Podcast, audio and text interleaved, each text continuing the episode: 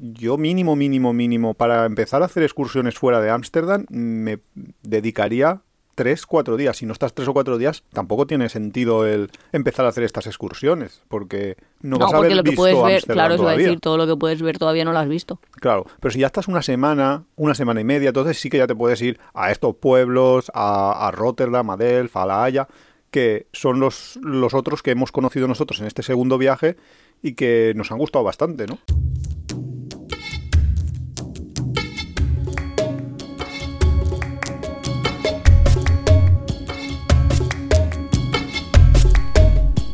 Bienvenidos al capítulo 21 de la tercera temporada. Somos Iván y Nuria, esto es Tiempo de Viajes y hoy vamos a hablar de Holanda. Yo quería hablar de otros temas de superactualidad como la brecha generacional o qué vamos a hacer y dónde nos vamos de viaje si está a punto de estallar la Tercera Guerra Mundial.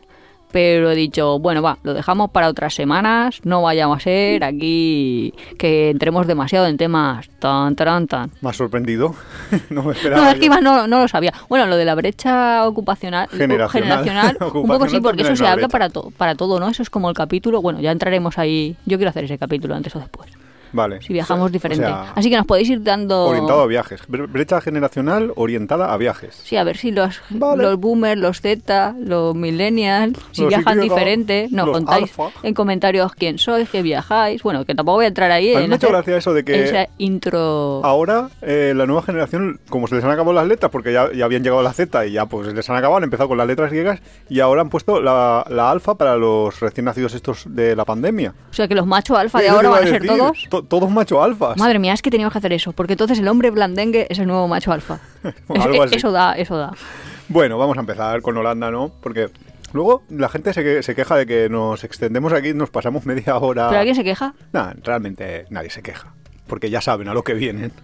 No, pero que quiero decir que los podcasts son eso, ¿no? También Sí, estaban diciendo eso de los medios tradicionales van a desaparecer con los nuevos redes sociales, no sé qué, no sé cuántos. Porque y- desaparezcan. si no, y la gente también decía eso de, bueno, pero si mientras hayan trabajos donde tengas que gastar las manos, pues querrás escuchar y ya. De la Es misma verdad. forma que existía la radio, pues yo creo que ahora triunfa el podcast. Que ese es otro tema. Todo el mundo hace un podcast. Sí, bueno, eso es- sí, pasa bastante. Pero bueno, Así que Holanda. si has caído aquí, ya sabes que esto es un podcast. y esto de que- viajes, ¿eh? En general. Claro, sí que, que va a ser, hombre, es un podcast de Holanda, pues claro que va a ser un podcast de viajes. También, Hombre, si no has sé, caído ser de aquí historia. y nos vas siguiendo tiempo, ya sabes que las inteligencias artificiales van a hacer programas más informativos que nuestro propio Ah, no, no, podcast. por supuesto. Eso, creo- O sea, eso tenedlo clarísimo. disclaimer No- desde el minuto uno. Nosotros no venimos aquí a explicaros la Wikipedia. Eso. Todo lo que puedas conseguir con una IA o con la La Wikipedia. información ya la sabéis todos encontrar. La Lonely Planet ya- no somos. Así, ¿no? Por dejarlo claro. Pero bueno. Pero Holanda- podemos montar una secta. De la misma forma que... Uy, ahora luego hablamos de sectas, que tenemos una anécdota sectaria en Holanda de que nos ha pasado este viaje. Está Iván ahí ya creando hype. Venga, va, vamos a hablar de Holanda. Holanda, venga, fin, vale. Holanda, pues Holanda es el país que la capital es Ámsterdam. Bien, hasta ahí la inteligencia artificial, la Wikipedia y nosotros Y- y coincidimos. creo que cualquier niño de 11 años o superior también llega. Ámsterdam hablamos la semana pasada, con lo cual todo lo que queráis saber de Ámsterdam, menos un poquito que os vamos a contar ahora, que son las excursiones por las partes de, de fuera de Ámsterdam, lo que os podéis encontrar... El que ver en los alrededores. Exacto, pues excepto eso, lo tenéis en el capítulo de, la semana pasada de Ámsterdam. Os vais al jueves pasado con vuestra máquina del tiempo y lo escucháis. ¿Vale? con vuestro Spotify, Google Podcast, Bueno, Evox es- y es- todas las plataformas. Esa es la manera cutre, pero a, a la gente guay nos gusta pillar el DeLorean y volver al pasado. El caso. Que Holanda, Holanda es un país que es muy curioso porque nosotros llamamos Holanda, pero en realidad, en realidad, en realidad, a ellos les gusta llamarse los Países Bajos, que es en inglés el Netherlands o el Holland. Porque Holanda realmente es como uno de los reinos que componía los Países Bajos. Y entonces, claro, lo que ahora llamamos Holanda en genérico es solo a ver, ¿cómo decirlo? Es como si llamáramos Castilla a España. Que Castilla, claro, existe una Castilla, una, un par de Castillas, ahora dividido en dos Castillas, más Madrid, que es el agregado, pero bueno, eh, existe, ya estamos haciendo amigos, Eh, existe Castilla, pero no le llamamos Castilla a España. Igual que a los holandeses no le vamos a llamar, o no deberíamos llamarles Holanda a todo, porque Pero cosa, existen cosa, otros reinos dentro me del está país. explotando la cabeza. Países A Bajos ver. no es Bélgica, Holanda y Luxemburgo. No, Bélgica. Pues eso me lo enseñaron a mí en Eso es el de. Benelux. Eso es una unión que hicieron temporalmente en un momento histórico. Se montaron ellos su, pues, su Unión Europea pequeñina. Yo creía que eso era No. Países Bajos. No, no, Países Bajos. Países Bajos es el nombre genérico de Holanda, o sea, es como deberíamos de llamar a Holanda. O sea, Netherlands es Países Bajos. Claro, Netherlands es literalmente Países Bajos y es como se debería de llamar a todo el país, pero bueno, nosotros, eh, al menos yo siempre le he llamado. Holanda. Sí, sí, sí, es un poco... Ah, vale, vale, vale, vale. No, como llamar a España a Cataluña, no. Es como llamar Castilla a España. A ver si nos, aclare- nos aclaramos. Entonces, ¿qué es Holanda, Holanda? El reino de Holanda, lo que era el reino de Holanda, es la parte que está al norte y al sur de Ámsterdam, pero junto a la costa. Más o menos llega hacia el sur llega hasta Rotterdam y más abajo de Rotterdam ya es otros otros reinos antiguos y hacia el norte llega hasta que se, hasta que llega ya al mar y ya se acaba. Entonces, toda la parte interior del país interior, que por cierto nosotros no hemos visitado, y la parte de más al sur, esa eh, no es Holanda, Holanda. Pero es Netherlands. Holanda, Netherlands. Vale. Vale, como Cádiz, Cádiz, pues formato holandés. Y en todo eso, Netherlands solo hay 7 millones de habitantes, o por ahí. Eh, pues no tengo ni idea de cuántos habitantes hay, pero te lo miro en un segundo. Pero también iba a decir yo que realmente, realmente nosotros solo hemos visitado Holanda, Holanda. Con lo cual, Hombre, solo podemos hablar de Holanda, Holanda. No hemos visitado nada más. Eh, todo el rato en Castilla estábamos por ahí. Estamos todo el rato en Castilla, con lo cual, y es que es verdad. Bueno, sí, Eindhoven, Eindhoven, que ahora hablaremos un poco de Eindhoven, pero muy de paso, Es es, otro- fuera, es, es- es otro... Otro reino. Sí, otro reino de, de los que lo componían. Y mm, básicamente, pues vamos a hablar un poco sobre las Que ciudades que... Vamos que- a hablar de, de viaje. Podemos empezar por las que están en, en los alrededores de Ámsterdam, porque ya que el capítulo anterior era sobre Ámsterdam, si alguien quiere viajar solo a Ámsterdam y saber más o menos qué es lo que puede visitar, aunque realmente poder visitar, puede visitarlo casi todo porque el Te iba a país es muy pequeño. pero si ir de un sitio a otro vas en tren y súper cómodamente. Y además el país es real. Es que no sé si es muy pequeño o que el tren va muy rápido, pero tengo la sensación de que es el tren realmente va lento. pequeño, ¿eh? es, es pequeño porque es pequeño, sí. no... Vamos, no- tenemos una amiga que como anécdota decía, yo perdiéndome me he visitado todo, todo Holanda. Y es verdad, porque es que toda se comunica. Y es de que hecho, me lo creo. así como en las ciudades de aquí, tanto que decías Madrid y cosas así, te ponen el típico mapa metro y toda el área que encuentras, allí tú ves el mapa de tren en las estaciones y te va a todo Holanda, a todo Países Bajos. Claro. Quiero decir, no todo Países Bajos, es que tú con el mapa tren llegas a Bruselas. Mm, y sí, exacto. O sea, como una estación de metro que te va poniendo y no está tan lejísimo. Y una nota en cuanto al transporte de, de personas, no va a ser de mercancías. Por cierto, habitantes 17 millones, no 7, ¿eh? Ah, bueno. 17 millones. Eh, una nota del transporte que hablamos ya un poco en el capítulo de Ámsterdam, pero los holandeses para moverse utilizan una tarjeta que se llama OV, que tú te la sacas, cuesta 7 euros y medio cuando llegas al aeropuerto o cuando llegas de la manera que sea, tú te la sacas y con esa misma tarjeta pagas trenes, autobuses, metros, tranvías, todo, todos los transportes del país van en esa misma tarjeta. Pero si te vas a mover bastante en tren, sobre todo, puedes pagar 120 euros, pero necesitas una tarjeta que tenga tu foto y ese es el problema. Entonces, eh, si consigues la tarjeta con foto, o sea, si tienes un amigo allí, que eso ya lo contamos en el capítulo anterior, y consigues la tarjeta con foto por 120 euros, te puedes mover durante todo un mes, que a lo mejor es la manera más inteligente No, de hecho más barata. más barata, más inteligente en el sentido de que si te vas a mover mucho y vas a estar un mes y tienes un amigo, o sea que son bastantes, necesitas Ya, bastantes pero condiciones. las otras no te las topan. Claro, en el resto de tarjetas tienes que ir pagando, vas pagando en función de los kilómetros que haces, como explicamos en el capítulo anterior.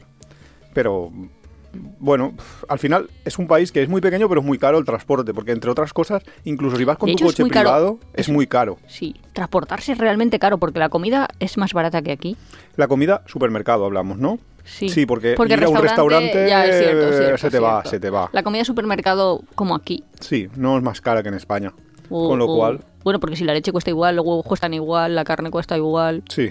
O sea, el queso incluso cuesta incluso menos. cuesta menos. Eh, Con lo cual, pues al final, Vamos, no sé, que luego habrán algunas cosas que a lo mejor. No, yo creo o sea, que si te vas a comprar el y jamón ¿eh? serrano, pues igual te sale más caro que aquí. Pero si vas a comprar. Pero no, yo, yo creo que hay carne que es más cara que en España. O sea, el, el equivalente a unas chuletas de cordero, unas eh, de... No, no lo sé por qué no compré allí. O sea, no me hice una barbacoa holandesa. Bueno, yo eso mm, ya tendríamos que mirarlo muy en particular. Pero O sea, también es verdad que sus salarios son mucho más elevados. Vale, pero tú eres un turista. tú no vives allí, con lo Sí, cual... pero quiero decir que la gente ya esperará que todo sea más caro que aquí. No. De hecho, sorprendentemente no es más, menos caro. No es más caro que aquí. Esa es la cosa, que es una de las sorpresas. Entonces, ¿dónde nos vamos alrededor de Ámsterdam con nuestra tarjeta OV, sea con el tope de 120 euros o sin él? Pues básicamente las tres ciudades o tres excursiones que se suelen hacer son las de Edam Volendam, que la hemos hecho, la de Horn, que está más lejos y nosotros no la hemos hecho, la de Marken, ah, y hay una muy cercana que sí que hemos hecho nosotros, que es la de Zanse Chance. Que el Zanse es... Mira, eh, Nu- Nuria lo explica para la gente que lo está entendiendo. Puedes ir al molino antiguo, No, al pueblecito donde van todos disfrazados y te dan un montón de queso y están por ahí las vacas sueltas. Vale, esas cosas. Bueno, donde dice Nuria del molino antiguo, que son no es un molino, son varios molinos, se puede entrar por dentro, se visitan, hay museos dentro del molino, es el de Zanses Champs, este. Sí, el este último está- que habías dicho, ¿no? Sí, el último, que ese está realmente cerca de Ámsterdam y vas en un autobús normal, vas y te acercas hasta allí. Y luego el pueblo de Edam, que es Edam Volendam porque están pegados, son dos. Es el, el queso famoso de Edam, es de allí. Con lo cual allí básicamente lo que vas a probar son quesos, vas a ver algún molino también hay. Y gente disfrazada del siglo XVIII, no sé cómo Cuando decirte. estuvimos nosotros la ¿Era primera primavera? vez, que era primavera, sí, sí que estaban como A disfrazados. ver, que te estoy diciendo gente disfrazada y luego es verdad que los de Países Bajos, es que ya no voy a decir los holandeses, los de nederlandeses estos, van por la vida con zuecos de Hay madera. algunos, sí. Hay algunos que, que- que Que sí no que van. Sí, es curioso. Que van ahí con ese zapato y todo, que dices, ostras, no es que vayan disfrazados, es que van en su día a día con un fuego madera. Que eso nos sorprendió en el verano pasado. Estuvimos en un camping y en los campings, por supuesto, los holandeses son como la mayoría de- del camping, que yo no sé quién quedará en Holanda en, en agosto. No, no queda nadie. Yo, yo estoy seguro que no, porque. Pero esa es mi 17 teoría millones- económica. Como tienen salarios altos y gastan lo, lo mismo que el resto de los europeos, pues les sobra para irse de vacaciones. Sí, sí, No, para irse bastante tiempo, no sé.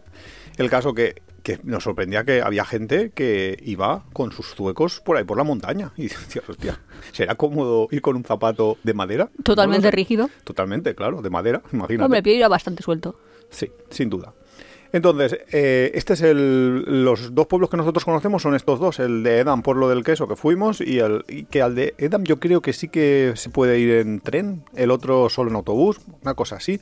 Pero bueno, eso os lo miráis si queréis ir, porque eso Google Maps os ¿Cómo? lo cuenta. Eso es bastante... Bueno, Google Maps o cómo se llama el otro, no sé qué, tu río. Ah, Rom to Río. Más sí. que nada porque en Holanda tampoco es que Google Maps esté funcionando No, yo el creo 100% que ya- del tiempo. No, yo creo que eso fue un fallo mm, temporal. Bueno, pero saber la, la Sí, web de Rom, to Rom to Rio- Rio, no sé si la conocéis, pero básicamente es una web que os tú le dices un, un lugar de origen y, te, y un lugar de destino y él te dice todas las maneras que tienes de viajar. No, no solo se limita, como a veces en Google Maps, cuando, cuando están los dos sitios muy lejanos en Google Maps, por ejemplo, si yo le digo Alicante-Valencia, me va a decir que me vaya en coche. No, me, no sabe Google Maps. No sabe eh, que hay un autobús, que hay un tren ¿No que sabe? te lleva. No, eso no lo sabe. Si, si están muy alejados, Ya- tienes ya que no irte a Rom transporte to Rio. público. No. Ah. Que Rom to Río se, se escribe Rome 2 Río. ¿Vale? Punto Como com, la ciudad de creo. Roma y la ciudad de Río de Janeiro En y el tú con un 2. Sí. Y estos serían los pueblos así más cercanos a Ámsterdam. Pero como ya hemos dicho, el país es muy pequeño. Holanda es pequeño. Puedes irte a cualquier ciudad. Nosotros llegamos desde Ámsterdam hasta La Haya en una hora. En, tren. es que y en sí. tren normal. A nadie, yo por ejemplo, vivimos en Alicante, no viene alguien y dices, pues vete a Ferrol o vete a hacer el Camino de Santiago y empieza en León, porque Claro. están lejos. Está muy lejos. Lejos y además que hay que hacer trasbordos y tal, pero ellos tienen el sistema este que te lleva de parte a parte del país sin despeinarse y muy fácil. Claro. Y eso también a veces puede ser sorprendente para al revés de los holandeses para aquí, porque ya os contaremos, pero a nuestra casa vinieron unos holandeses y nos preguntaron tranquilamente, "Mm, para ir a ver la nieve que he leído que Sierra Nevada está muy bien, eh, en un, con una excursión de un día ya sería estaría bien. Y nosotros, nos no. Y ellos, sí, tenemos coche y tú ya, pero tú no te vas ahí a, a subir a Sierra Nevada desde Te vas a Alicante esquiar a Sierra Nevada. Es que- solo para un día. Claro, es un poco, o sea, ellos, claro, deben de tener su mentalidad de que desde, des- si tú vives en Ámsterdam y tienes un coche, tú te plantas en cualquier parte del país en una hora, hora y media.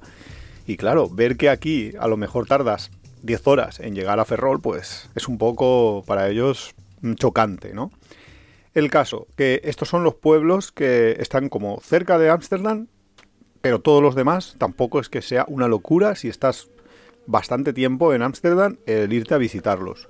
Que no sé si lo comentamos, pero yo mínimo, mínimo, mínimo, para empezar a hacer excursiones fuera de Ámsterdam, me dedicaría tres, cuatro días. Si no estás tres o cuatro días, tampoco tiene sentido el empezar a hacer estas excursiones, porque no, vas a haber lo que visto puedes ver, claro, os iba a todavía. decir, todo lo que puedes ver todavía no lo has visto. Claro, pero si ya estás una semana, una semana y media, entonces sí que ya te puedes ir a estos pueblos, a, a Rotterdam, a Delft, a La Haya, que son los, los otros que hemos conocido nosotros en este segundo viaje y que nos han gustado bastante, ¿no? De hecho, hay un. Antes que me decías a mí lo de la Lonely Planet. Hay una Lonely Planet solo para lo que ellos llaman el triángulo no sé qué, que es Delft, La Haya, Rotterdam. Sí, Y, y lo tienen como separado. O sea que sí que hay cosas suficientes cosas para, para ver, como para que te dé para tener la guía. en realidad, en realidad, si quisieras hacer una guía hasta de un pueblo de 5.000 habitantes, podrías llenarla, porque al final... Pero no me imagino yo. Lonely Planet de Burjasot. ¿Qué Pues vas sí. ahí? No sé, para te eso te vas cogen la parque no sé página- qué, las la páginas amarillas. Visita la calle no sé cuántos, que en esta No, calle pero aunque te lo nació no sé quién. Pues hombre, al final puedes llenar lo que sea. Yo, creo que para un tour del Paragüitas da. Pero para un cualquier sitio me refiero. Hombre, no sé, eh, yo toda la vida yo me crié en un pueblo de 5.000 habitantes, que ahora es- la verdad es que ha crecido bastante, ya está por los 10.000 o cerca de los 10.000, pero en este pueblo había unos señores de estos muy tradicionales que les gustaba mucho la historia y se escribieron un libro con... No era un tratado turístico, pero era un libro de historia de, de un pueblo de 5.000 habitantes que dices, joder, ya has tenido que rascar ahí para sacar personajes famosos o medio conocidos. Pero bueno, cada uno es... El libro era gordito, ¿eh? De 300 páginas lo mismo. me estaba entrando risa porque yo iba a decir, ah, pues de Burjasot de Sozores, así que si a mí me viene ahí el... Pues quizá, quizá pueda ser. ¿Y qué más? Bueno, pues vamos a hablar de Delft, por ejemplo, que fue eh, donde nosotros utilizamos eh, de base de de operaciones, base de operaciones, pero en realidad no era Delft, porque estábamos justo en, en el borde donde se separa Delft de La Haya. Pero está muy cerca. ahí, sí, súper cerca de... O sea, de hecho había tranvías hacia Delft y hacia La Haya. O sea, que teníamos la posibilidad de pillar eh, tranvías, tranvías urbanos que en general solo están en zonas urbanas. Lo que pasa es que sí que es verdad que Holanda tiene una red de transportes muy buena, con lo cual eh, incluso en áreas... Pero en kilómetros, ¿qué distancia están? Si es que están muy cerca. En kilómetros habrá muy poca distancia, que todo, Y es que todo en en, bicicleta en también se va. está. Claro, y, y probamos la, la posibilidad de las bicicletas y todo, pero cuéntanos de Delft, ¿qué es lo que más destacable dirías que es? Mm, pues a ver, los canales que dicen que son más bonitos, mucha gente también lo dice, que son más bonitos que la propia Ámsterdam, en el sentido de que vais a ver pues casas antiguas, así como más encanto, esa parte es bonita. Y sobre todo, que vais a poder hacer unas fotos espectaculares sin turistas. Sí, sin tanta gente y sí, sí que son bonitos y las casas. Luego también la catedral y toda esa plaza central también es bonita. Eh, llama bastante la atención y eso sí que lo, seguro que lo hemos comentado porque a mí es una cosa que me llama mucho la atención, como que la torre de Pisa ha llegado a ser famosa por su inclinación, pero el mundo está, Está llenísimo. está de- plagado de cosas torcidas que dices, yo no sé, pues sí, Sí, que tanque se cae, pero... sí, ¿no? Hmm. Pero de la misma forma que, yo qué sé, llama la atención. Además, en en el Holanda- DF de México, por ejemplo, también Sí. ver edificios así, pues Y en Holanda vimos muchísimas casas que están mm, grapadas, que digo yo, no sé cómo decirlo, pero que tienen unos hierros por fuera para sujetarlas para que no caigan, porque realmente mucha del- de, Hombre, la, es que, eh, de la tierra está ganada al mar, con lo cual bajo lo que tienes es agua y se va moviendo y, y hace Eso que- también es que interesante. todo. Si ves un, un mapa de, iba a decir Holanda, pero vamos, de Netherlands, a, a lo largo de la historia y cómo ha ido creciendo al mar, la Mm. verdad es que se han inventado de, bueno, tenemos un país pequeño, pero lo podemos hacer más grande. Claro, y lo van estirando ahí cual plastilina. Y además ellos te cuentan qué canales han hecho para cerrar y dónde han puesto presas. Sí que ha crecido bastante. Sí. Delft, más cosas. Delft se supone que era ciudad natal o ciudad donde vivía. Yo creía que era Rembrandt porque me lo dijo una señora de la sauna, pero en verdad no era Rembrandt, que era otro que se Es llamaba Vermeer. Vermeer, que, Creo que es Vermeer. que vamos, que la gente sabrá de pintores holandeses, pero es que no es mi, no es mi tema. mm, Pintores holandeses. Lo que sí que es famoso en Delft, o yo sí que lo destacaría, es todo esto de la cerámica azul que hay ahí, Hombre. como vajillas. ¿Quién vació su mochila para llevarse venga de cerámica que encontró por ahí? Pero vamos a ver, esto que es un confesiones ya aquí. Sí, eh, como la semana pasada. Vamos, a Vamos, vamos a hacer ahí, eh, como es una sección dentro de cositas de Nuria que Iván le gusta decir delante de la audiencia. No sé, es que creo que lo hace para que yo tenga vergüenza, pero a mí realmente es que si lo hago porque no me da vergüenza, si no, pues no lo haría. Va, va, Básicamente es no- que yo me encontré unos platos chulísimos con nosotros dibujados hechos de cerámica. Que una de las cosas que puedes hacer si de te cerámica gusta. de Delft. Sí, pero que si te gusta, también hay un sitio en el centro donde puedes hacer pasar una mañana haciendo un taller y creas tus propias piezas de cerámica. 35 euros te cuesta Aparte de, los- de visitar los museos donde está la cerámica, que es esa cerámica que es como blanca y azul, muy típica de esa zona, claro, de, de Delft. Y es chulo, no sé. Sí. Así como en Tailandia haces cursos de cocina, pues ahí haces cursos Pero de yo no lo digo para que tengas vergüenza, yo lo digo pues, para que la audiencia sepa en qué ocupamos nuestra mochila gratuita de Ryanair, porque nosotros viajamos siempre con sin, sin, factu- sin facturar en equipaje, solo con pagamos el billete y no pagamos ni los 5 euros del Priority que te dejan llevar una, una maletita en cabina, ni siquiera eso. Directamente eh, con la con mochila pequeña. Con la mochila pequeña que se tuvo que vaciar de ropa para acoger la cerámica encontrada y, eh, y que reconozco que es bien bonita, la iba a verdad. decir, ahora que están aquí, ya te No, va gustando. Sí, yo no daba un duro por porque llegara sana y salva a casa, pero oye, llegó y muy bien, la verdad. Y bueno, apar- aparte de esto, Delft lo que tiene mucho no tiene también... una universidad. Sí, creo que es ciudad universitaria, entonces a lo mejor si para hacer un Erasmus es un buen sitio, pero lo que iba a decir yo es que lo que sí que tiene es que está muy rodeada de bosques y nosotros salimos en bicicleta a visitar toda esa zona y nos pareció bastante interesante de... Ah, porque nosotros no sabemos hacer, pero deberíamos hacer un short con esos clips que tenemos, porque yo creo que su economía, iba a decir sumergida, pero no es una economía No, no sumergida. sumergida. Es, lo podemos decir, ¿no? Claro. Pues que no hacen cultivos de cannabinoides ahí, vamos, que tienen invernaderos, invernaderos, invernaderos. Claro, es que nosotros pillamos las bicicletas y nos fuimos a dar una vuelta y la verdad es que eh, era muy chulo porque todos los canales están llenísimos de aves que yo no sé si es que no han emigrado. Yo creo que los pájaros llevaban un poco de descontrol porque te Porque veías bandadas para aquí, bandadas muy para allá. caluroso, sí. Exacto. Y entonces, eh, a mitad del bosque te encontrabas a lo mejor un invernadero gigantesco. Con un montón de luces que dices, uy, Todo cuánto encendido está- de está- luces. Estos que son tan ecologistas es que te llaman mucho la atención, porque dicen, estos que son tan ecologistas que no gastan luz y que no sé qué, que no sé cuántos, y aquí tienen un montón de luces encendidas. Y claro, luego resultaba ser... les salía a cuenta porque ahí lo que había era droga. básicamente. Tron, tron. No, es que claro, en en Ámsterdam, y no solo en Ámsterdam, en, en toda En toda Holanda, Holanda. Es, es legal y te ves muchísimas tiendecillas donde se vende completamente legal y los coffee shops y demás. O sea que realmente de algún sitio tenía que venir la producción. Lo que yo no sabía es que la cultivaban ellos mismos también. Yo pensaba que la, que la ¿Que la compraron de importarían- Jamaica o qué? Pues no lo sé de dónde la podían importar, pero... Pero sí, podría ser de Jamaica, pero no. Parece ser que, que tienen también producción Según local. la fuente tan poco fiable como la guía del Free Tour amsterdamino, esa sí que es poco viable. en los años 70 habían movimientos, o sea, el centro de Ámsterdam estaba difícilmente habitado por muchas personas adictas a drogas vía parenteral. Básicamente que se metían heroína y que tenían problemas bastante grandes y que habían mafias y que habían consumo. Claro, y todo eso era en el mismo barrio que ahora mismo es el barrio rojo, donde está toda la prostitución, o sea que se mezclaba la prostitución, la- las drogas duras, pero también las drogas blandas, porque como también tenían al movimiento hippie, Sí. los hippies iban a comprar a esos barrios. Y entonces, ¿qué pasaba? Que muchas veces, por contagio, al- acababan muchos mucha gente que, que solo consumía a lo mejor marihuana o drogas así más como LSD, más Más de hippie, recreativas, acababa en drogas más duras porque en probaba, plan heroína, probaba otras cosas. crack y cosas así más chungas. Claro, todas las autoridades, ¿qué, qué es lo que pensaron? Claro, y dijeron, uff, pues entonces lo que tenemos que hacer es legalizamos la- los cannabinoides y todo esto para que así estos no tengan que ir a comprarlos a sitios súper chungos a ver si se me van a hacer todos junkies y voy a tener aquí yo un problema porque... Porque Tengo realmente los hijos de las clases medias holandesas habían ido a la universidad ahora eran los hippies y tal. Y claro, no les interesaba que todo el mundo se acabara convirtiendo en junkies. Y que encima las mafias, que según estos eran mafias chinas, porque claro, no van a ser los holandeses los que le venden droga a los holandeses, por supuesto, es, eso es otro tema, pero su espíritu nacional, vamos, está bastante grande. Les da como para tener reinos y todo eso. Hombre, imagínate. Tienen un rey, una reina, reyecitos y de todo. La cosa... Que ahora que, lo dices, no sé si el rey será el rey de Holanda o si será de todos los Países Bajos o cómo irá ese asunto, porque porque como son pequeños reinos que se han juntado todos, no, no tengo ni idea. Pero como ahora el rey nuestro este, bueno, nuestro, comillas, comillas, el Felipe este, No es el rey de Castilla, ahora ya es el reino de España. Lo habrán juntado todos, ¿no? Sí, de hecho Pues ese, no lo ese sé, es el, sí. fin de, De la pirámide aristocrática que acaba en un monarca Pues después del medievo. Supongo yo que será así. Desde el súper desconocimiento te digo yo que la máxima esta de, Gre- de Grecia, iba a decir, de Holanda, será de Holanda y será de las otras zonas.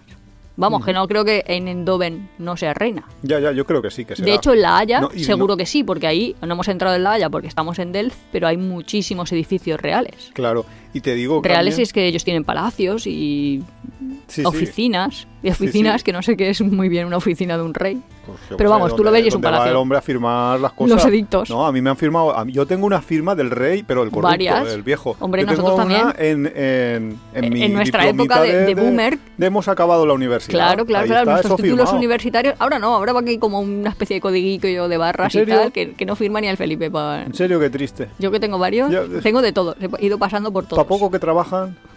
Hombre, que imagínate quitan. antes ahí. Que, que acabaste la universidad, espera que se lo firmo. Que acabaste otro, venga, que se lo firmo. Ahora ya no, se dedican a otras cosas. Y, y- ah, no, este me cae mal, este no se lo firmo. sí, hombre, ya sí. no tiene eso carrera. ya faltaba. Bueno, Pues así debería sí. de ser. Qué tonto que es. Bueno, pues total, que eso es Que lo que, nos para con- viajeros- lo que nos contaron un poco de lo de la droga, de por qué se Para viajeros, si queréis hacer excursiones a ver campos de marihuana, pues oye, nosotros solo diremos que es muy fácil.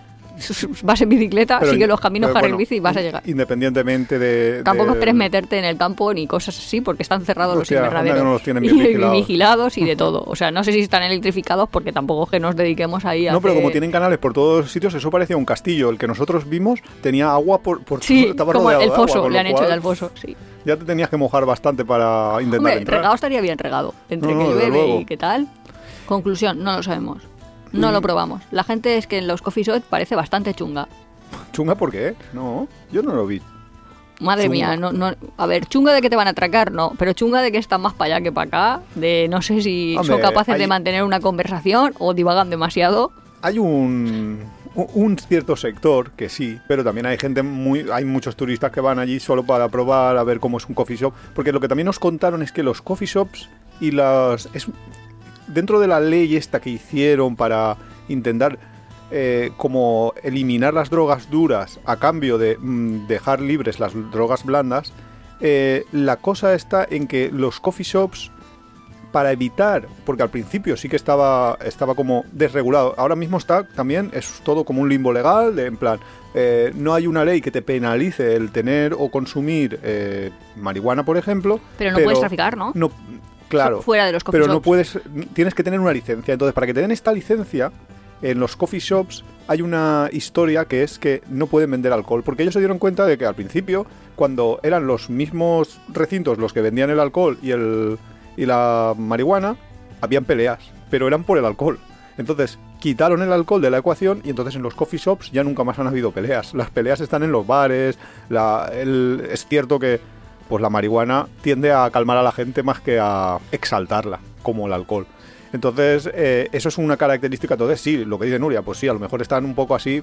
Aletargados, digamos, Aletargados. así como si fueran un animal serían el perezoso. Hombre, Están así un poco ahí. uh, Yo solo digo que pasas solo por caminando por la calle y si tienes ahí el olfato de que sabes lo que es, es muy común en toda Ámsterdam y en muchísimos barrios, no solo en el barrio rojo, el notar el olor de, no, no, claro, la claro, es que Amsterdam huele a marihuana. Sí, Ámsterdam, igual que India huele a esencias, eh, Ámsterdam huele a marihuana.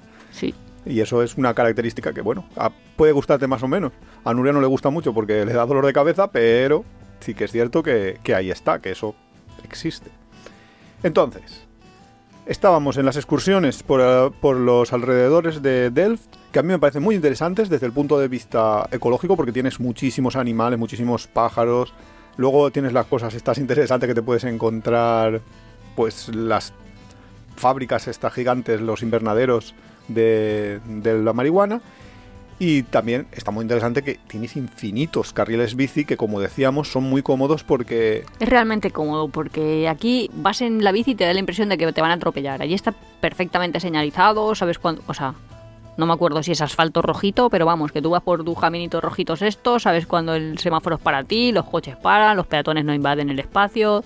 Solo Nurias y gente tonta que no te enteras mucho y vas caminando y de pronto te metes dentro de un carril bici y el pobre ciclista pues pues te pita, obviamente, pero la gente allí lo tiene, no, no sé. bien, como para que no te dé miedo, como para que los niños puedan ir también en las bicicletas, es seguro, es, es cómodo. Lo que no sé es qué ventaja le ven a ir todos en bicicleta en un sitio que llueve un montón, que dices, y que no es que llueva poco, es que llueve bastante. Pues es más ecológico, es más... Sí, llegas ahí súper caladísimo, es que no me lo imagino, los niños yendo al colegio, ahí También me ha traído cierto- mi madre la bicicleta, estoy chopadísimo. También es cierto que nosotros hemos estado, eh, nosotros habíamos estado en Pascua y no nos llovió apenas, y en ahora en Navidades, que es invierno, que dices, yo qué sé, invierno, pues llueve mucho, casi ningún día era yo, no, no era llover en plan, A es ver. más en plan Bilbao, Chirimiri, que en plan Ya, pero vas a trabajar y Valencia, acabas... llover a saco, o sea, O sea, no tienen un fenómeno Dana, que es a lo que te estás refiriendo, Claro, que no- tenemos no es que te nosotros, que eso es una locura, no. No pero ahí. rato, ¿eh? Yo- sí, no, no, sí, a lo mejor se pasa todo el día con el chirimiri, que sí que es cierto que a lo mejor lo que dice Nuria de que te vas en bicicleta al trabajo, pues te tienes que poner un Chubasquero. chubasquero completo, porque si no vas a llegar empapado. Pero no es que te moleste, no, no sé cómo decirlo, que si llevas un, un simple paraguas y caminas por la calle, a mí por lo menos no es una, una lluvia que me moleste mucho. Con llevar un buen chubasquero o, una, o ir con un paraguas, pues paras el agua, tampoco es una locura. Que sí que es cierto, pues eso, que, que ir en bicicleta pues tiene sus cosas buenas y sus cosas malas. Vale, más cositas. Bueno, cerca de Delft ya la haya, que, Vale, como- que es sí. una ciudad como ciudad. Bueno, Sí. a ver, una ciudad como ciudad, Bueno, es una ciudad pequeña. no te imagines Shanghái, no te imagines Nueva York, obviamente. Es una ciudad, Hmm. Ya, pues, va, de estilo... va, mediana. Ciudades del norte de Europa. Sí, medianita, con edificios bajos, alguno alto también. pero- Destacó su barrio chino. El barrio chino, a mí me gustó muchísimo el barrio chino de, de La Haya. Así como Ámsterdam era el puerto de entrada, quiero decir que hay muchos marineros y tal, pues ahí se ha visto que se han quedado. que me imagino yo como San Francisco. Y Rotterdam, es más puerto todavía, yo creo Sí, que sí, pero que me imagino como el San Francisco de Estados Unidos. Bueno, Que en nuestras películas pequeña- de. Sí, pero que en nuestras películas de indios y vaqueros siempre ves a los indios y a los vaqueros, pero no de pronto ves ahí un montón de chinos que van a una determinada zona a sentarse, pero realmente sí que van. Sí, Pues- sí, la verdad es que es un barrio chino que a mí me pareció bastante grande para el tamaño que tiene Sí, la sí. ciudad. En comparación con la ciudad muy grande. Sí, y tiene pues lo típico de los barrios chinos. Su decoración, sus farolitos, sus restaurantes, restaurantes de comida para viajeros que también es decir, interesante. Justo, eh, nosotros estamos muy acostumbrados de que en España el- los restaurantes chinos suelen ser los más baratos que existen dentro de, de los restaurantes. Si tú te vas a un chino, a lo mejor pagas 7 o 8 euros por comer, mientras que un Bueno, menú ahora del ya no, día- ¿eh? Bueno, yo este que, fin de semana que los contigo 8 son me- los nuevos 10. yo contigo me fui a un restaurante chino este fin de semana y pagué 7,90. Con lo cual, Sí, sí, pero ya encontrar de, de 8, que es eso, ya es difícil. Bueno, pero puedes, Pero lo puedes encontrar. Mientras que un menú del día ya tienes que esforzarte para encontrarlo de 10 y lo normal es tirando ya hacia 12. Con lo cual, eh, en España estamos acostumbrados a que los restaurantes chinos son los baratos, pero luego sales al mundo y en Londres, en sitios así, los restaurantes chinos son Sí. caros, muy caros. De Sí, sí, es el sitio donde vas el día de tu cumpleaños, que dices, ostras, el día de mi cumpleaños no me voy a un chino. Claro. No sé si me explico. Claro. Y entonces, ¿qué pasa? Que llegamos ahí a La Haya y nos sorprendió eso, que eh, volvían a ser, un poco como en España, los restaurantes más baratos, los chinos. Además tienen un, un sistema que es como comida rápida china, pero muy china, no Sí. de chino de aquí. No, no es, exacto, no lo han occidentalizado tanto la comida. Porque claro, también supongo que como tienen una gran comunidad. Porque de los chinos van ahí chinos, y los que están allí son los chinos, pues les gustará la comida normal. Pues no lo, han, no lo han llegado a occidentalizar tanto su comida o su forma de comer, más bien, porque a veces es la forma de comer, no solo es, es la comida en sí. Y nos gustó bastante encontrar ese- esos restaurantes que ya te digo. Sí, sí, para viajeros recomendado, ¿eh? Sí. O sea, si un tip así para quedaros, de, yo miraría, si estáis Sí. por la Haya, en el barrio, en el barrio chino. chino. Y no sé, sinceramente, en otros barrios chinos de otras ciudades, en el de Rotterdam sí, pero no sé si en Ámsterdam o en otras ciudades pasará lo mismo y tendréis también comida barata, más barata de lo que os podáis esperar en el resto de Holanda en esos barrios. ¿Qué más de la Haya así para visitar? La Haya tiene mar y no, nosotros ni siquiera lo vimos. Es ah, una pero yo lo he visto en como YouTube. Valencia. No, lo he visto en YouTube, lo he Sí, visto. pero Lo es que pasa es que como había que ir Valencia, que como está de una hora en, en bicicleta y la verdad me entró pereza. Bueno, en verdad, en un cuarto de hora en tranvía llegabas. O sea que podríamos haber ido perfectísimamente con Mm. nuestra tarjeta, pero no lo hicimos. ¿Por qué? Porque dos veces que lo intentamos llovía. Y Sí. claro, ir a pasear por la playa cuando llueve, pues es no un es poco lo mejor. triste. Ya. Pero a mí me da la impresión esa de Valencia. Valencia es una ciudad que, que tiene mar de toda la vida, pero la gente que vivíamos en Valencia no, no mar, ¿eh? veíamos el mar nunca. Porque eh, la ciudad en sí está de, de espaldas al mar. La parte que antes... La Hombre, desde mi casa a lo lejos se veía el mar. Claro, pero porque vivías en un edificio bastante alto y Va, que tenías vivía en un huerta. tercero, tampoco te creas que vivía ahí. Bueno, pero tenías la huerta por el medio, etcétera, etcétera. Luego cuando te hicieron fincas delante, se te acabó la vista al mar. El caso, Claro, se le ha pasado a todos. claro, eso te pasa. Eso es lo que suele pasar. Menos a los que viven en primera línea. Pero si tú estabas, yo qué sé, en el centro histórico de Valencia, pues irte a la- al mar, pues era, si era verano y te ibas a la playa, pero era como, me voy a la playa, no es estoy en mi ciudad, en la playa de mi ciudad, era como una mentalidad distinta de, de me voy a la playa, no, no es como aquí en Alicante, aquí en Alicante, eh, en la ciudad de Alicante, la gente sabe que tiene playa, que tiene mar y que Ya, su que ciudad está abierta, es- sí, está son ciudades abiertas abierta al mar. Pues en La Haya les pasa eso, lo de Valencia, que la ciudad va por una parte y la playa va por otra. Y sinceramente no podemos hablar mucho porque no la visitamos. Yo no sé si es que estoy muy dispersa y que me fijo en nuevos episodios que quiero hacer, pero sí que me gustaría entrar, y no voy a entrar ahora porque si me voy a tirar media hora hablando aquí con mi speech, de la homogeneización de las ciudades, como el, eh, la globalización, cómo unas ciudades se parecen cada vez más a otras. Eso Sí, es sí. un melón que Es un podríamos hablar. que habrá que hacer. Sí. Te lo, Eh, te lo apunto. En ese sentido, pues es que os voy- estoy describiendo La Haya y luego voy a describir a lo mejor Rotterdam o Eindhoven o no sé ni pronunciar las ciudades. ni siquiera me esfuerzo mucho, perdón por la audiencia. Eh, y no las veo como muy diferentes, pero tampoco las veo muy diferentes de Ostras, nuestras ciudades. Pues yo veo muy diferente Rotterdam de La Haya y, de, y estas dos de Delft. A lo mejor La Haya de Delft bueno, no sí, tanto. cierto. Yo veo como una diferencia, y ahí es el melón, pero no quiero entrar, de esas ciudades que solo tienen pequeño comercio o las ciudades que ya tienen centros comerciales. Y en un centro comercial me da igual estar en No, por que supuesto. estar en... Los centros comerciales son todos iguales. Sí. Bueno, hay de dos tipos, los normales y los de lujo, pero esos de dos tipos están en todas las ciudades. Ya veremos ese episodio, Hmm. que yo creo que da para varias cosas. El caso, que básicamente de, de, de ¿La Haya? Yo ya creo que no hay nada más que comentar. Es una ciudad agradable en la que se puede pasear caminando, que no hace falta hacer grandísimos, mm, no sé, caminatas para ir de un sitio a otro, excepto si te vas a la zona de la playa, que es un poco como, pues ya decíamos, como Valencia. Que te pillas el tranvía y te vas en un cuarto de hora, pero es casi como una excursión que haces extra. Sí, una de vez qué hacer este día. Claro. Y podíamos ir ya a Rotterdam. Vale, Rotterdam me llamó muchísimo la atención nada más salir de su estación de tren como el Skyline. Es que es, es que es lo más característico, ¿verdad? Es, es un poco la Nueva York de, Sí, de Holanda. Porque tiene- ni siquiera Ámsterdam tiene edificios tan altos. No, no, no, no, claro. Pero esta sí, tiene, pues no sé, bancos, grandes edificios, no sé qué serán realmente cada una de las torres, pero tiene torres y es chulo de ver. Claro, es que ¿qué le Luego pasó tiene- a Rotterdam, a diferencia de Ámsterdam y otras ciudades? Que la rompieron toda en la Segunda Guerra Mundial, con Ya, lo cual hubo entonces, que reconstruirla. Pensar que en el 45 no quedaba nada. Y claro, eso significa que todos esos edificios que os estábamos hablando antes, que estaban así inclinados, que parecía que se iban a caer, eso en Rotterdam desaparece completamente porque los han hecho todos nuevos, los habrán hecho con técnicas constructivas modernas y han conseguido que ten- tener un skyline de una ciudad súper moderna, rollo, pues eso, una, un Frankfurt, un, un Nueva York, con edificios con rascacielos y con edificios bastante espectaculares como el del mercado, que me pareció a mí una locura y donde tengo Ah, sí, como sí, sí, pero objetivo eso- alojarme, pero eso ya lo contamos la es semana que viene. ah, La semana que viene vamos a hacer. Claro, Conseguir yo alojamientos en el mundo. Sí, sí, yo creo Vale. que sí. Eh, alojamientos con encanto o como se llama el capítulo. Claro.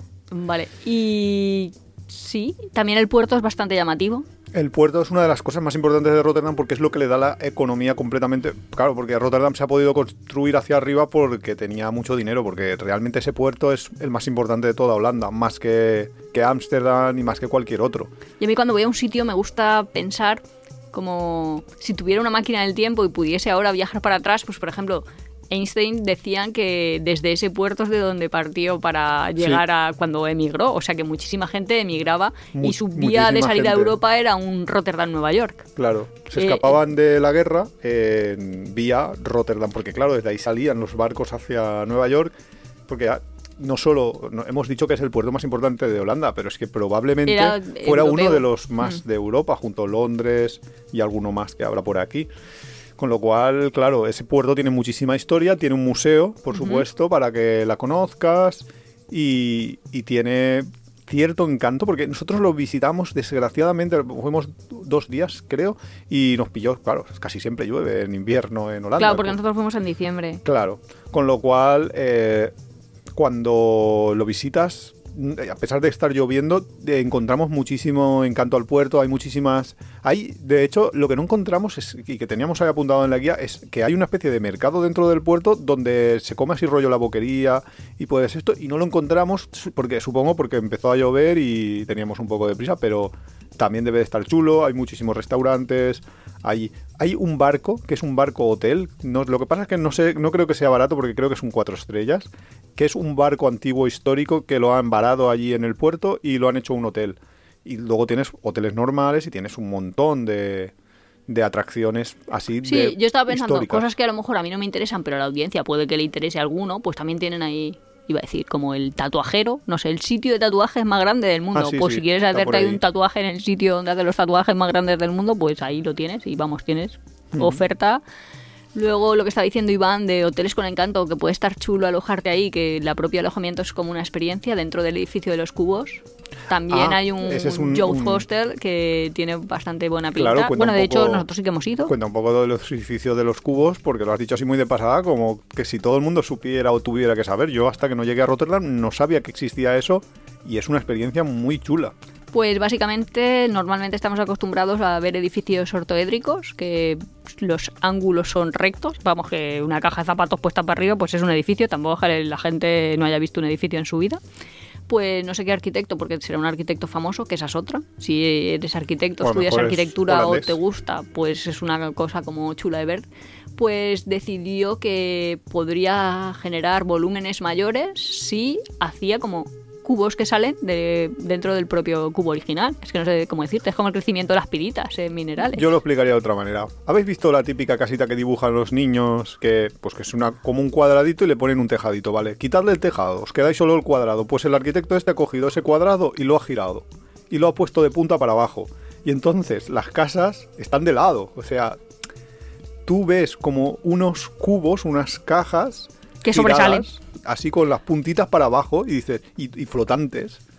y, de hecho ves picos. Claro, y ves muchos picos, porque claro, al, al poner Al la casita así de punta para abajo, dices, ¿y esto tan raro que, que, que- que es? Y te acercas y ves que hay un museo y que son casas. Hay un señor que tenía una casa de estas, quien dijo lo que costaban, pero no me acuerdo, no sé... Pero no mucho, ¿eh? Como no medio era- millón, ¿eh? no eran, oh, bueno, no eran muy caras, eran caras, pero no eran una locura. Sí, pero ahora vamos a ver con lo que cobra cada día en cuánto Claro. tiempo lo amortizaba. Y el hombre este dijo, joder, yo me he comprado esta casa y tengo aquí un montón de turistas curiosos que vienen a hacer fotos todos los días. Voy a hacer una cosa, les voy a cobrar 3 euros porque entren a mi casa. Y entran y entras a su casa les, solo por 3 euros por persona, Dos con carnet de estudiante y solo diciendo que tienes carnet de estudiante, vamos, yo lo tengo, pero bueno. pero entraste. Pero entrabas.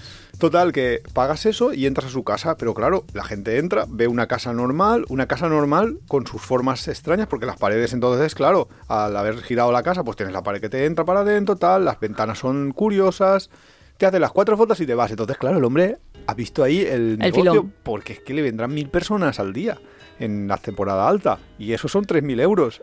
A ver cuánto tiempo hacer los cálculos va a tardar en rentabilizar su medio millón de, de euros que le costó. Nada. Con lo Hombre, cual, que no sé, que luego pagan impuestos, ¿eh? Hombre, sí, pagarás los impuestos y todo esto lo normal, pero es una manera muy rápida de rentabilizar una casa que es muy curiosa y es muy chula de ver. Pero es que además te puedes alojar, si te vas lo que dice Nuria, al Young Hostel, que está justo allí, metido entre. en- Está bien, ¿eh? que Lo podéis varios, varios cubos. visitar, podéis ir, está Sí. ahí el restaurante, no sé, está... Bueno, Sí, el restaurante, la entrar- cafetería, n- ningún problema. Ahí podéis entrar hasta, hasta, Hasta la cocina. Hasta la cocina. Porque realmente el restaurante lo puedes visitar y puedes subir al piso de arriba donde están los baños, con lo cual mm, A mí me no te pone ningún sí. problema, está muy es, bien. es una cosa ahí como un tip chulo para la audiencia, que le puede gustar, si van a Rotterdam. Y luego Rotterdam también tienes otras eh, edificios Atracciones. históricos que se quedaron. eh, hay un rascacielos, entrecomillado, de la época que en realidad tiene Son, 10 eso iba a decir, son 10 alturas, pero Claro. era el primer rascacielos europeo, no sé qué, lo que os estamos diciendo. y sobrevivió a la guerra y Previo a la guerra. Ah, Y claro, y se ha quedado allí y ahora se ha quedado un edificio pequeño porque tiene todos los otros rascacielos. El edificio del mercado es una verdadera virguería, que es lo que os decíamos antes, porque es imaginar un edificio en forma de herradura. Es como una U del revés. Sí, yo hubiera dicho es un arco, pero vamos, sí, es una herradura. Sí, es como una, sí, una herradura. Es una U al revés, tal cual. Entonces tienes como el edificio Cristal, eh, dentro, te ha quedado, dentro de la U, te ha quedado el espacio del un mercado. espacio, lo han acristalado todo y todo eso es el mercado. y tú tienes casas arriba tienen ventanas directas al mercado y estás desde tu casa podrás ver el- la gente que está ahí tranquilamente comprando en un mercado. O sea, es una virguería, me, apare- me pareció súper chulo.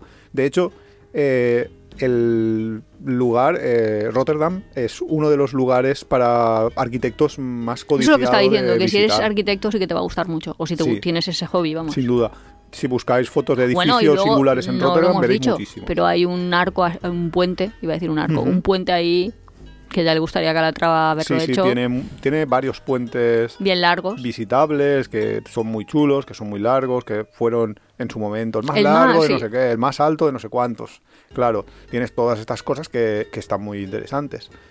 Y luego, pues ya no sé qué más decir, porque Rotterdam, pues básicamente son sus edificios, sus calles, es, es como, como visitar Manhattan. Tien- tien- Tienes museos, pero sobre todo lo que tienes son edificios, que son museos al aire libre. ¿Qué ¿Y más? qué más? No sé, nosotros fuimos a un... Come todo lo que puedas comer, no os lo All recomiendo porque luego tengo en la barriga, así que haced lo que queráis. Y más ciudades así, Que ese estaba, el restaurante este que dice Nuria, el All You Can Eat este, estaba en el barrio chino, que costaba... pero de Rotterdam. de Rotterdam, no sé si costaba 15 euros o por Sí, ahí. sí, era barato. Hmm, Bueno, para- luego cada capuchino y cosas así, 3 euros. Pero o bueno, sea, pero, pero para su nivel pero lo de... que es la comida... Bueno, y de hecho decían, ¿quieres comer durante una hora o durante dos horas? Y tenían precios súper diferentes. Que yo pensando, "Guau, en una hora nos da tiempo. No te da pero tanto tiempo. casi, iba a decir, casi, casi nos toca pagar extra, ¿eh? Sí. Pero Te bueno, entretienes tenía- ahí con tenía la variedad. comida- lo bueno es que tenía comida de mucha calidad. Por ejemplo, Sí. tenía aguacates que...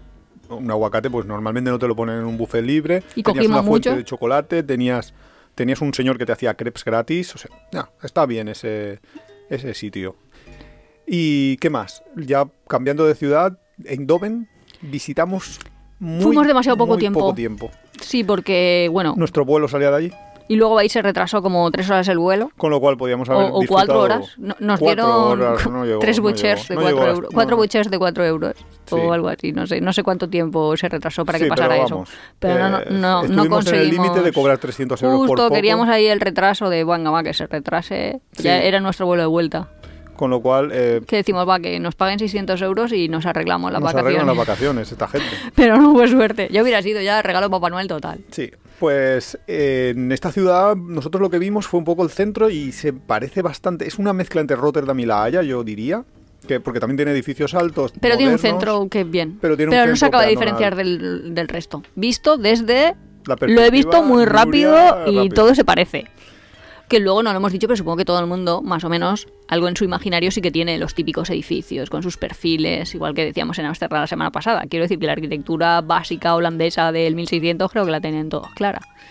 Y luego, Claro. nosotros, ¿cómo hacemos normalmente los episodios? Para ver qué ¿El nos qué? hemos dejado. Ah, Hacemos lo- transporte y lo tenemos transporte claro. lo hemos contado hacemos alojamiento y hemos dicho ya lo algunas contaremos cosas. La semana que viene mejor. Ah, bueno, hay una cosita del alojamiento, porque yo eh, la semana pasada no hice bien los deberes y dije, bueno, Ámsterdam por no sé cuánto dije. Sí, que te dije, pues no me parece mucho. 15, 15 euros, no. Sí.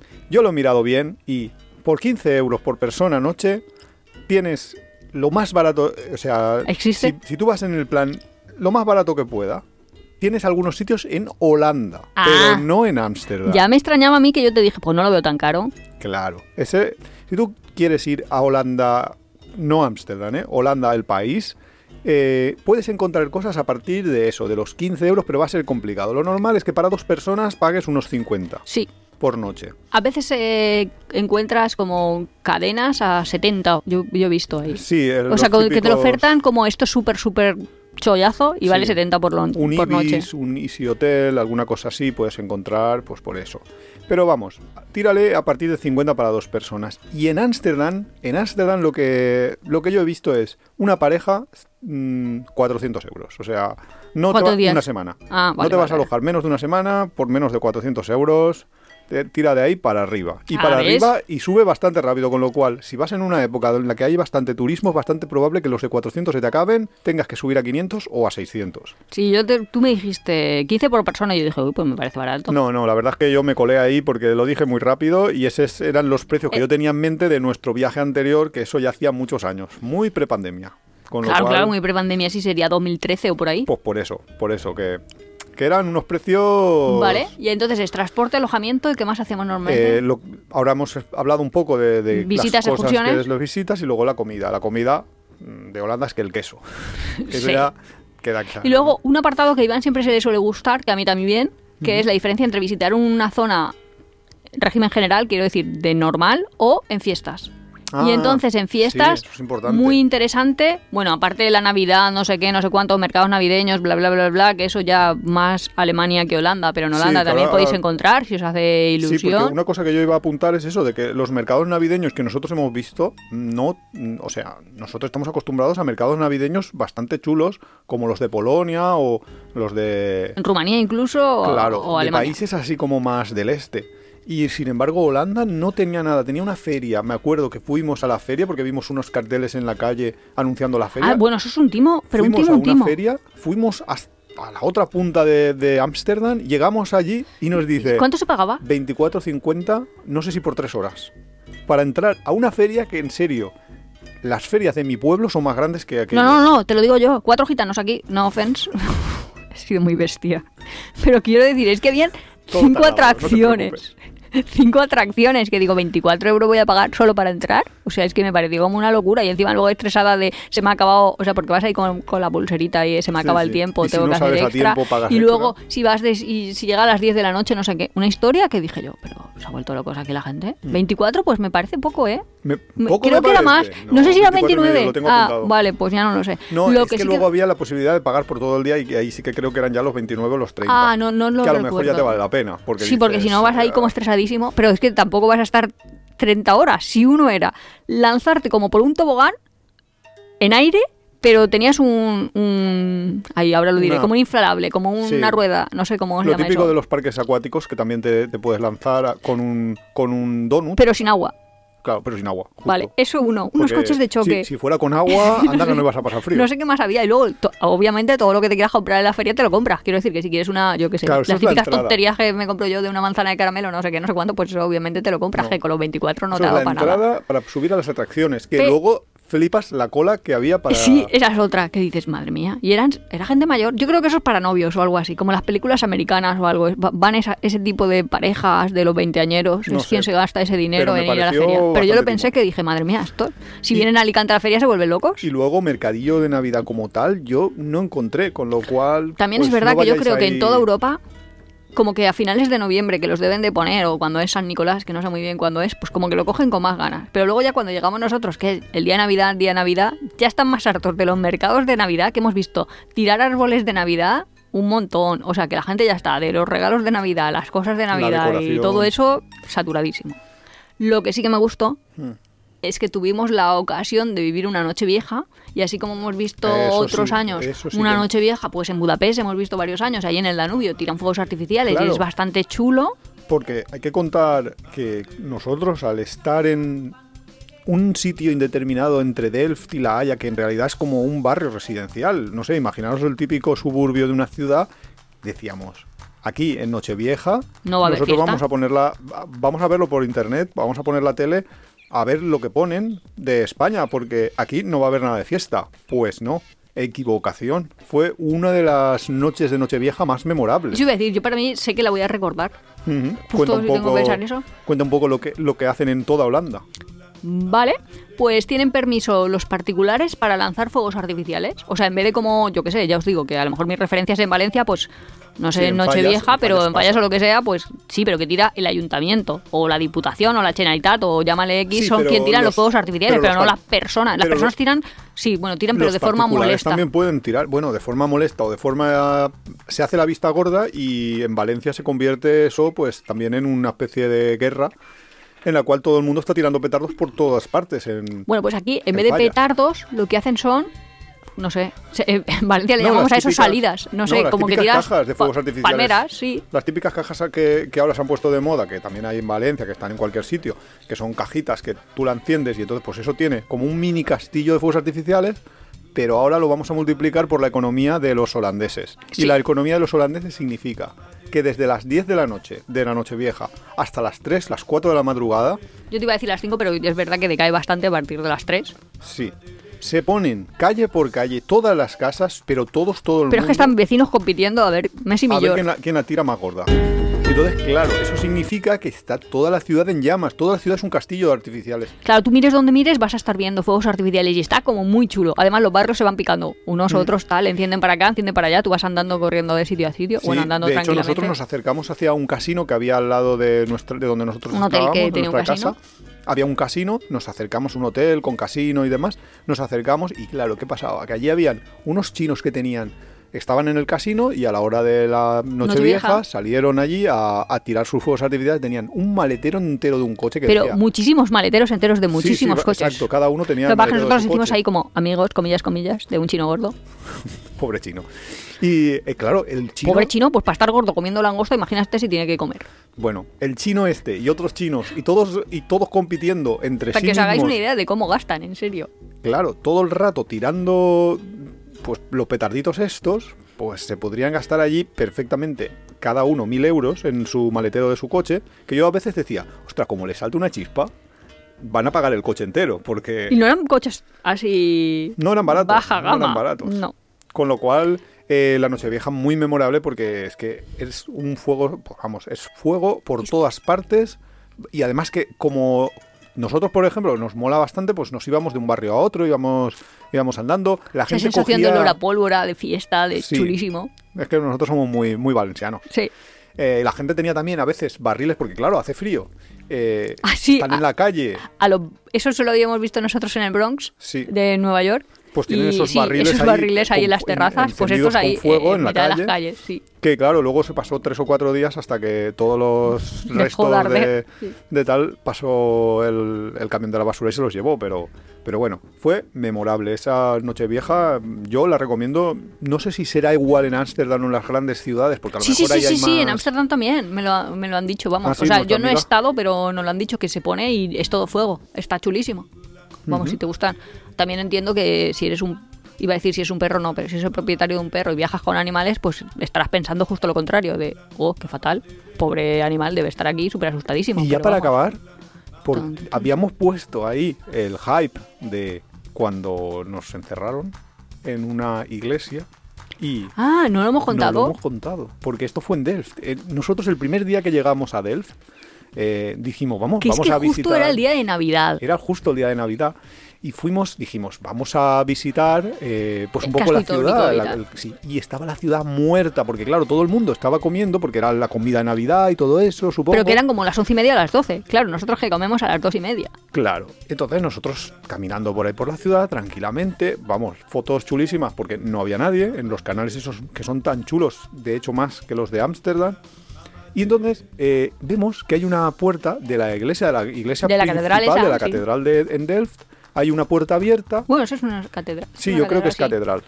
Entonces entramos, porque esa catedral de normal, Nuria siempre me dice, cuando ve algo así, dice, "Va- vamos a entrar, vamos a entrar, que ahora está- es gratis. claro. Porque de normal ahí se paga por, por entrar. Entonces pudimos entrar. Es- Que así hemos entrado nosotros a Westminster en el Reino Unido en la sí, misa de además un día de 25 también, ¿no? Sí, sí.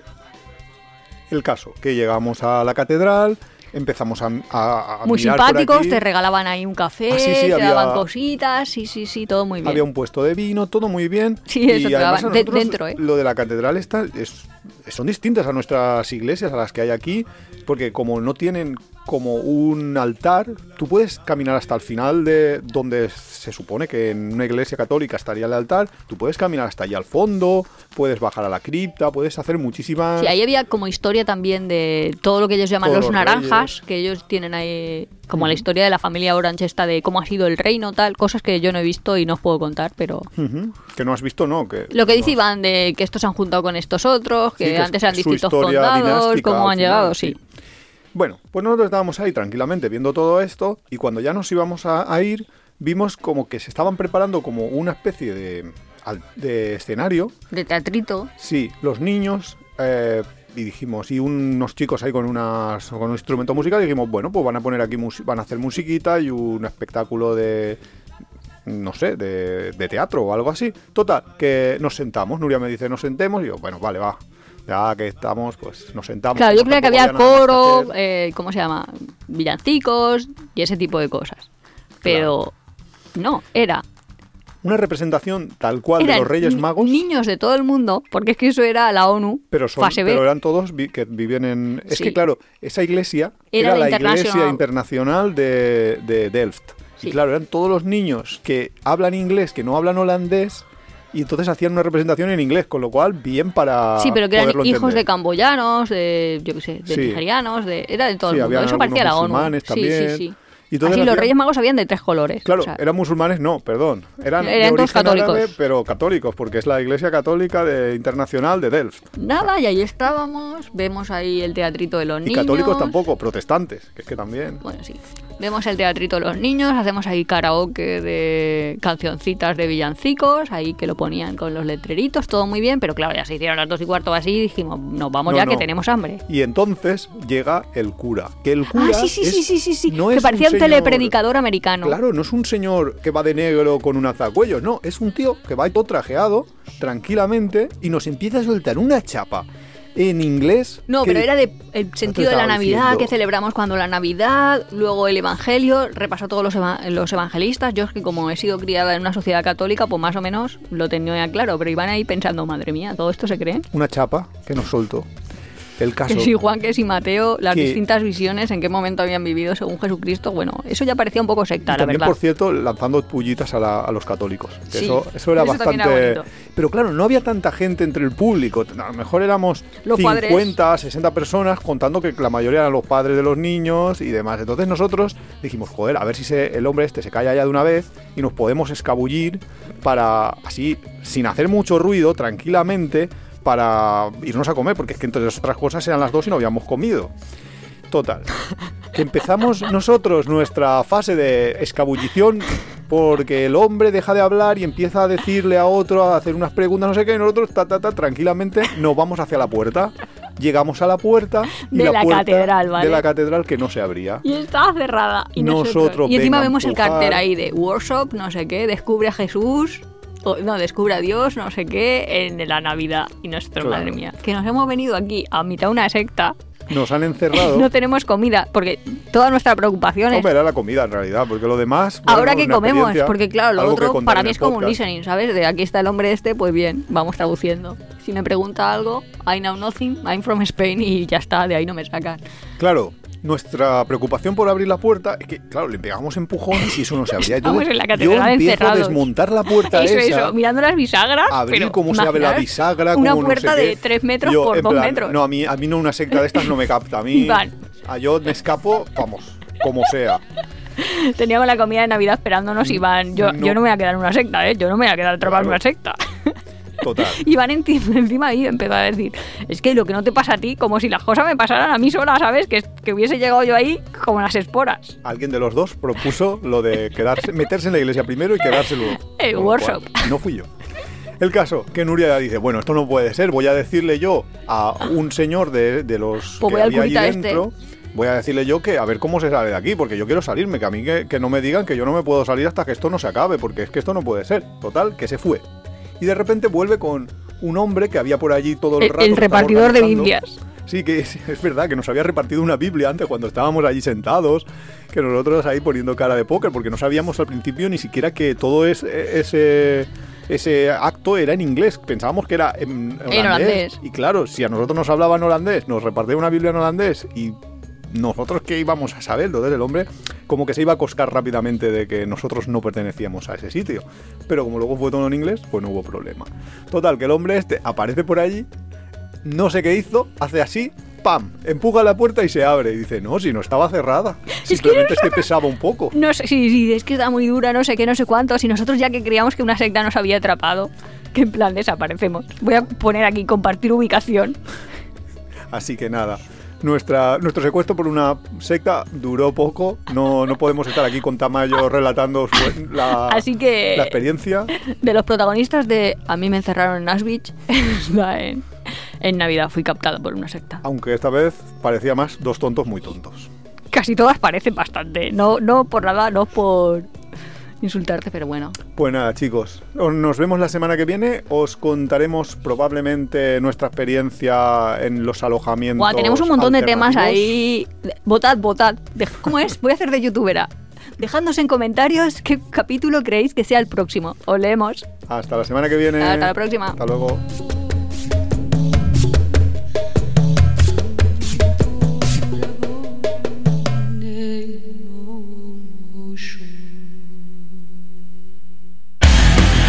Si te gusta nuestro podcast, apóyanos en las redes sociales, coméntalo, compártelo, nos ayuda a crecer y sobre todo nos encanta recibir vuestros comentarios y sugerencias.